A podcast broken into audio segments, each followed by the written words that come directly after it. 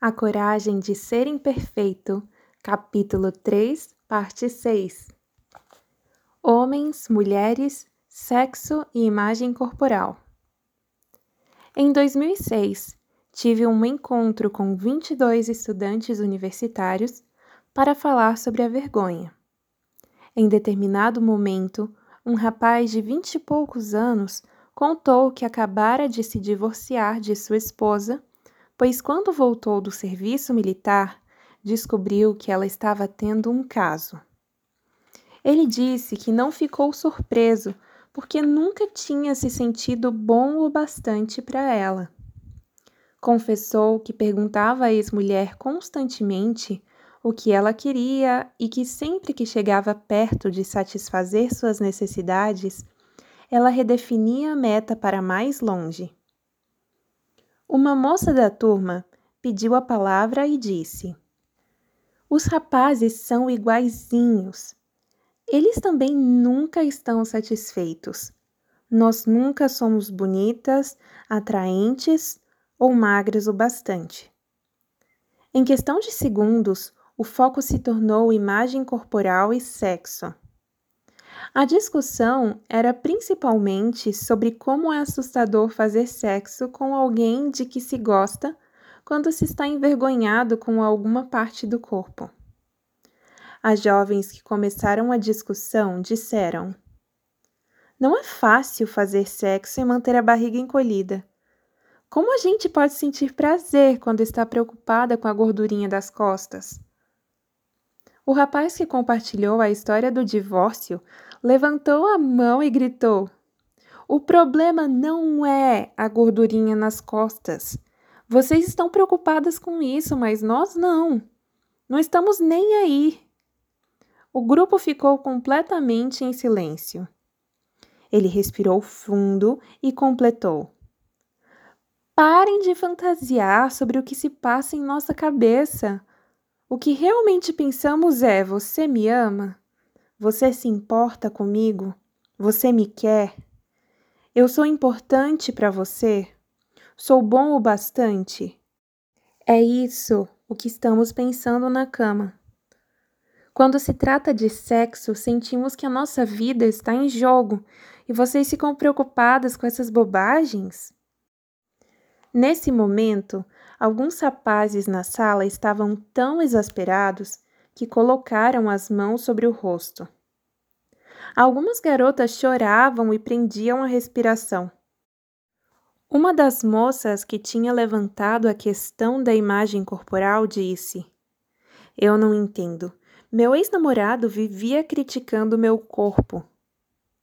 O rapaz, que deflagrara toda aquela comoção, respondeu: é porque ele é um idiota, não porque é homem. Um outro rapaz, já próximo dos 30, se manifestou de seu lugar, olhando firme para todos nós. É verdade. Quando vocês querem estar conosco sem reservas, nos sentimos mais valorizados, ficamos mais felizes, acreditamos mais em nós mesmos. Estou casado desde os 18 anos e é o que sinto com minha mulher. Até aquele momento, eu nunca pensara que os homens pudessem se sentir vulneráveis em relação ao sexo. Jamais tinha imaginado que a autoestima deles estivesse de alguma maneira em jogo.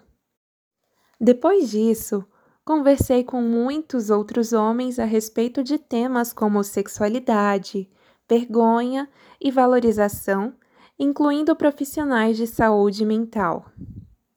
Uma das entrevistas foi com um terapeuta que passara mais de 20 anos trabalhando apenas com clientes do sexo masculino. Ele me explicou que os homens aprendem desde muito cedo que a iniciativa do sexo é responsabilidade deles e a rejeição sexual logo se torna a marca registrada da vergonha masculina. Ele comentou comigo. Confesso que quando minha esposa não está interessada em sexo, eu ainda tenho dificuldade para lidar com o sentimento de rejeição. Não importa se entendo intelectualmente por que ela não está afim. Fico vulnerável e é muito difícil. Quando lhe perguntei a respeito do trabalho que ele desenvolve sobre vícios e pornografia, ele me deu uma resposta que me ajudou a compreender este assunto a partir de uma perspectiva inteiramente nova. Ele disse: Por 5 dólares e 5 minutos você acha que está tendo o que precisa e sem o risco de ser rejeitado. O motivo de essa colocação ter me impactado tanto foi por ser absolutamente diferente do que as mulheres pensavam. Depois de entrevistar mulheres por uma década, ficou claro que elas acham que os homens buscam pornografia por não gostarem da aparência delas e ou por causa da falta de competência delas na área sexual. No fim da minha entrevista com o terapeuta, ele disse: A grande revelação é que o sexo é assustador para a maioria dos homens é por isso que todas essas coisas, da pornografia à violência, são tentativas desesperadas de exercer poder e controle. A rejeição é profundamente dolorosa. Desenvolver um relacionamento íntimo, físico ou emocional, é quase impossível quando nossos mecanismos de vergonha estão ativados com força total. Algumas vezes, esses acessos de vergonha estão diretamente ligados ao sexo e à intimidade. Porém, com muita frequência, são os gremlins lançando confusão sobre nossos relacionamentos. Como vimos, os motivos mais comuns para a vergonha estão relacionados à imagem corporal, envelhecimento, aparência, dinheiro, criação de filhos, maternidade ou paternidade, esgotamento, ressentimento e medo. Quando perguntei a homens, mulheres e casais como eles praticavam a espontaneidade de uma pessoa plena em torno desses tópicos tão delicados, uma resposta surgiu repetidas vezes. Com conversas sinceras e afetuosas, que requerem grande vulnerabilidade. Precisamos ser capazes de falar sobre como nos sentimos, sobre o que necessitamos e desejamos. E precisamos ouvir com o coração aberto e a mente aberta. Não há relacionamento íntimo sem vulnerabilidade. As palavras que nunca podemos desdizer. Quando converso com casais, consigo ver como a vergonha produz uma das dinâmicas mais letais para um relacionamento.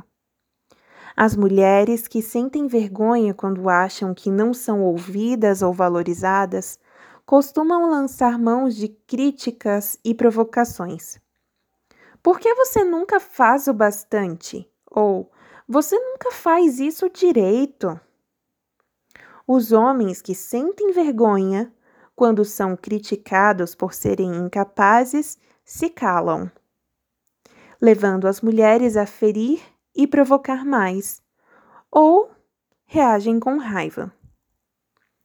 Nos primeiros anos de nosso casamento, Steve e eu caímos nesse padrão. Lembro-me de uma discussão que tivemos em que estávamos muito irados. Depois de dez minutos de recriminações insistentes de minha parte, ele se virou para mim e disse: Chega, me deixe sozinho por vinte minutos, eu não aguento mais.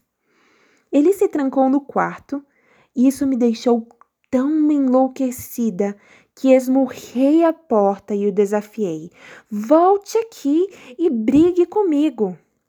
Naquele instante, quando ouvi a mim mesma, percebi o que estava acontecendo.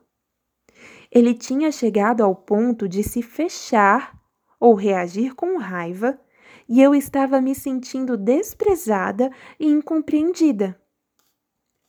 A consequência foi o desespero mútuo. Steve e eu completamos 18 anos de casamento. Ele é, sem dúvidas, a melhor coisa que já me aconteceu. Quando nos casamos, nenhum dos dois tinha a menor ideia do que era um bom modelo de parceria ou do que era preciso para fazer o casamento funcionar. Se alguém nos perguntar hoje o que consideramos a chave do sucesso de nosso relacionamento, a resposta será: vulnerabilidade, amor, humor, respeito, esforço para se libertar da vergonha e uma vida livre de culpa. Nós aprendemos muito disso tudo em nosso próprio processo cotidiano de tentativa e erro mas também com o meu trabalho e com os participantes da pesquisa que tiveram coragem de compartilhar suas histórias comigo. Sou muito grata a eles. Passar vergonha é uma experiência incrivelmente dolorosa. O que frequentemente não percebemos é que provocar a vergonha dos outros é igualmente sofrido e ninguém faz isso tão bem quanto um cônjuge ou os pais. Estas são as pessoas que nos conhecem melhor e que têm acesso às nossas vulnerabilidades e aos nossos maiores temores. Felizmente, podemos pedir perdão por envergonhar alguém que amamos, mas a verdade é que esses comentários deixam marcas. Envergonhar alguém que amamos em sua vulnerabilidade é a mais séria de todas as violações de segurança. Mesmo se pedirmos desculpa, já teremos causado prejuízos sérios, porque demonstramos a nossa inclinação para usar informações sagradas como uma arma. Em A Arte da Imperfeição, compartilho a definição de amor que desenvolvi com base nos meus registros. Cultivamos o amor quando permitimos que o nosso eu mais vulnerável e poderoso seja totalmente visto e conhecido, e quando honramos a conexão espiritual que surge dessa ação com confiança, respeito, gentileza e afeto. Amor não é algo que damos ou recebemos, é algo que nutrimos e fazemos crescer. Um vínculo que só pode ser cultivado entre duas pessoas quando já existe dentro de cada uma delas. Só podemos amar alguém na medida em que amamos a nós mesmos.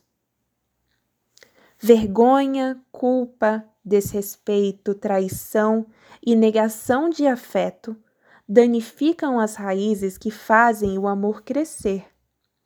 O amor só consegue sobreviver a essas agressões se elas forem reconhecidas, curadas e não acontecerem com frequência. Desenvolver essa definição foi uma das tarefas mais difíceis que já tive. Profissionalmente, parecia pretensioso tentar definir algo tão grande e importante como o amor. Essa sempre me pareceu uma incumbência de poetas e artistas. Minha motivação não era esgotar o assunto, mas iniciar uma conversa sobre o que precisamos e queremos do amor. Confesso que combati os dados da pesquisa com todas as minhas forças. Eu ouvia repetidamente dos participantes que o amor próprio era um pré-requisito para amar os outros e detestava isso. Às vezes é muito mais fácil amar Steve e as crianças do que amar a mim mesma.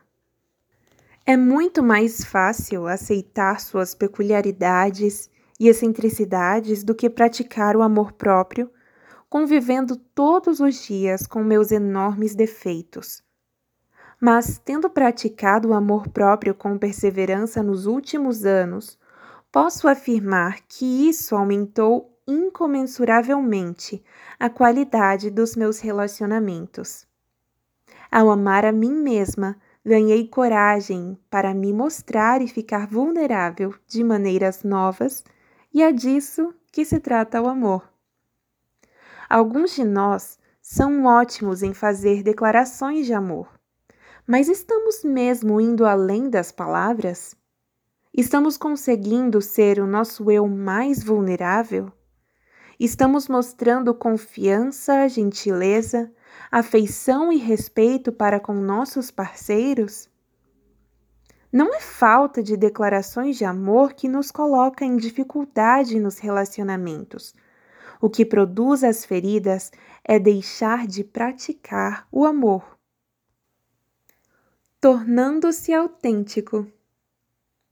Anteriormente, neste capítulo, mencionei que os pesquisadores descobriram que atributos como ser simpática, magra e modesta são virtudes que nossa cultura associa à feminilidade.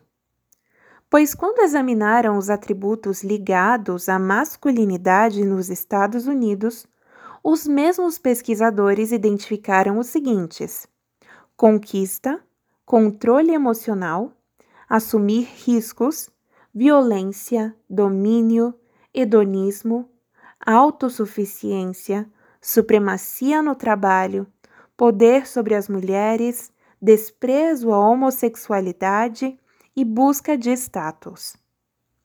Entender essas listas e o que elas significam é de fundamental importância para compreender a vergonha e promover a resiliência.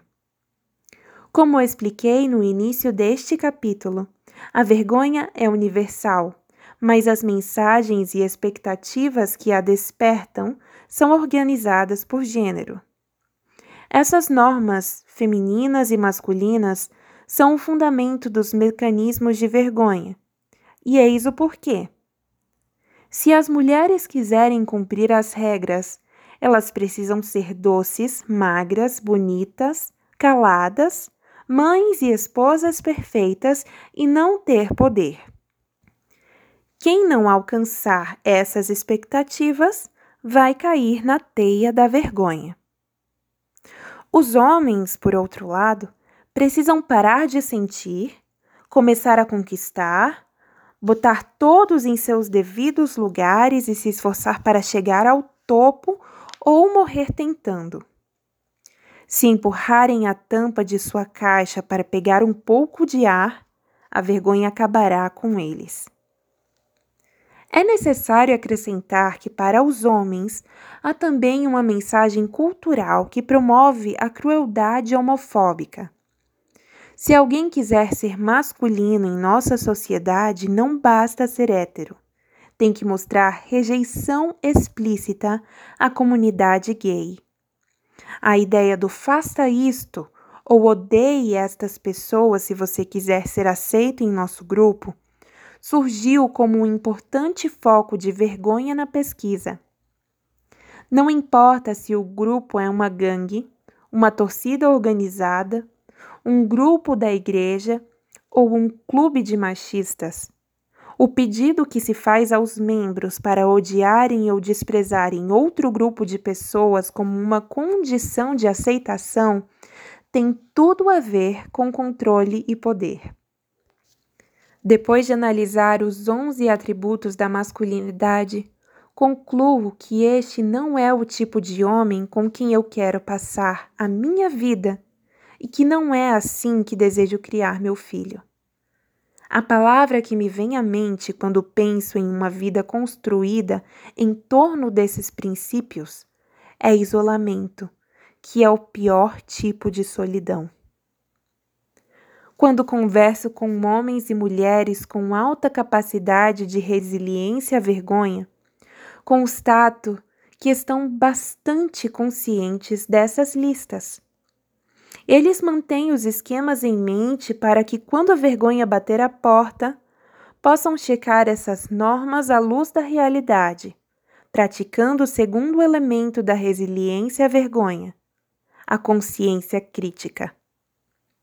Feito isso, podem então escolher conscientemente não fazer o jogo dela. O homem possuído pela vergonha ouve. Você não deve ficar emotivo quando tiver que demitir pessoas.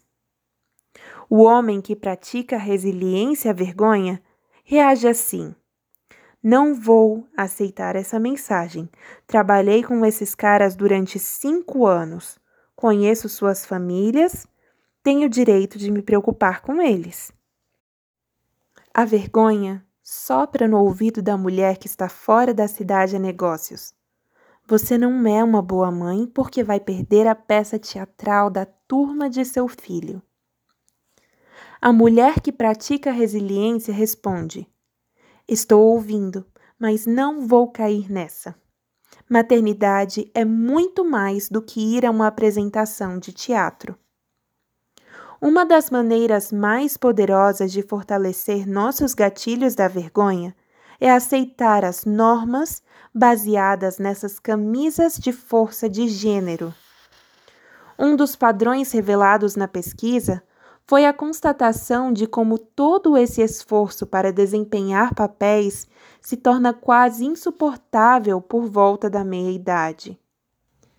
Os homens se sentem cada vez mais isolados e o medo do fracasso os paralisa. As mulheres se sentem exaustas e, pela primeira vez, enxergam claramente que as expectativas do começo são impossíveis de cumprir. As realizações, os elogios e as conquistas, que são a parte sedutora de viver segundo essas normas, começam a parecer um péssimo negócio. Lembrar que a vergonha é o medo de perder vínculos, o medo de não sermos dignos de amor e de aceitação, nos ajuda a entender por que tantas pessoas na meia-idade passam a colocar seu foco na vida dos filhos, trabalhar 60 horas por semana, envolver-se em vícios e casos extraconjugais ou se entregar à completa desmotivação. Nós começamos a desmoronar. As expectativas e mensagens que abastecem a vergonha nos impedem de perceber que nós somos como pessoa. Hoje olho para trás e me sinto muito grata pelas mulheres e pelos homens corajosos que compartilharam suas histórias comigo. Jogar fora essas listas do que nós deveríamos ser é outro ato de coragem. Amar a nós mesmos e nos apoiarmos mutuamente no processo de nos tornarmos autênticos talvez seja o maior gesto de viver com ousadia. Vou terminar este capítulo com um trecho do clássico da literatura infantil de língua inglesa de 1922, The Velveteen Rabbit, O Coelho de Veludilho, da escritora Marjorie Williams. É uma bela lembrança de como é muito mais fácil nos tornarmos autênticos quando sabemos que somos amados. Ser real não tem a ver com a maneira como nós fomos feitos, disse o pele de cavalo. É uma coisa que acontece. Quando uma criança o ama por muito, muito tempo, e não apenas para brincar com você, mas o ama de verdade, então você se torna real. Isso dói? Quis saber o coelho. Às vezes, respondeu o pele de cavalo, pois ele era sempre muito sincero. Mas quando somos reais, não nos importamos de nos ferir. E tudo isso acontece de uma vez ou acontece aos pouquinhos? Não acontece tudo de uma vez. Você se torna real. Leva muito tempo por isso, não ocorre normalmente com pessoas que desmontam com facilidade ou que têm pontas afiadas ou que têm que ser tratadas com muito cuidado. Geralmente, quando você se torna real, a maior parte de seu pelo já caiu. Seus olhos pularam para fora, suas juntas já se curvaram e você está bem surrado. Mas essas coisas não incomodam mais, porque quando alguém se torna real, não pode mais ser feio, a não ser para as pessoas que não entendem nada.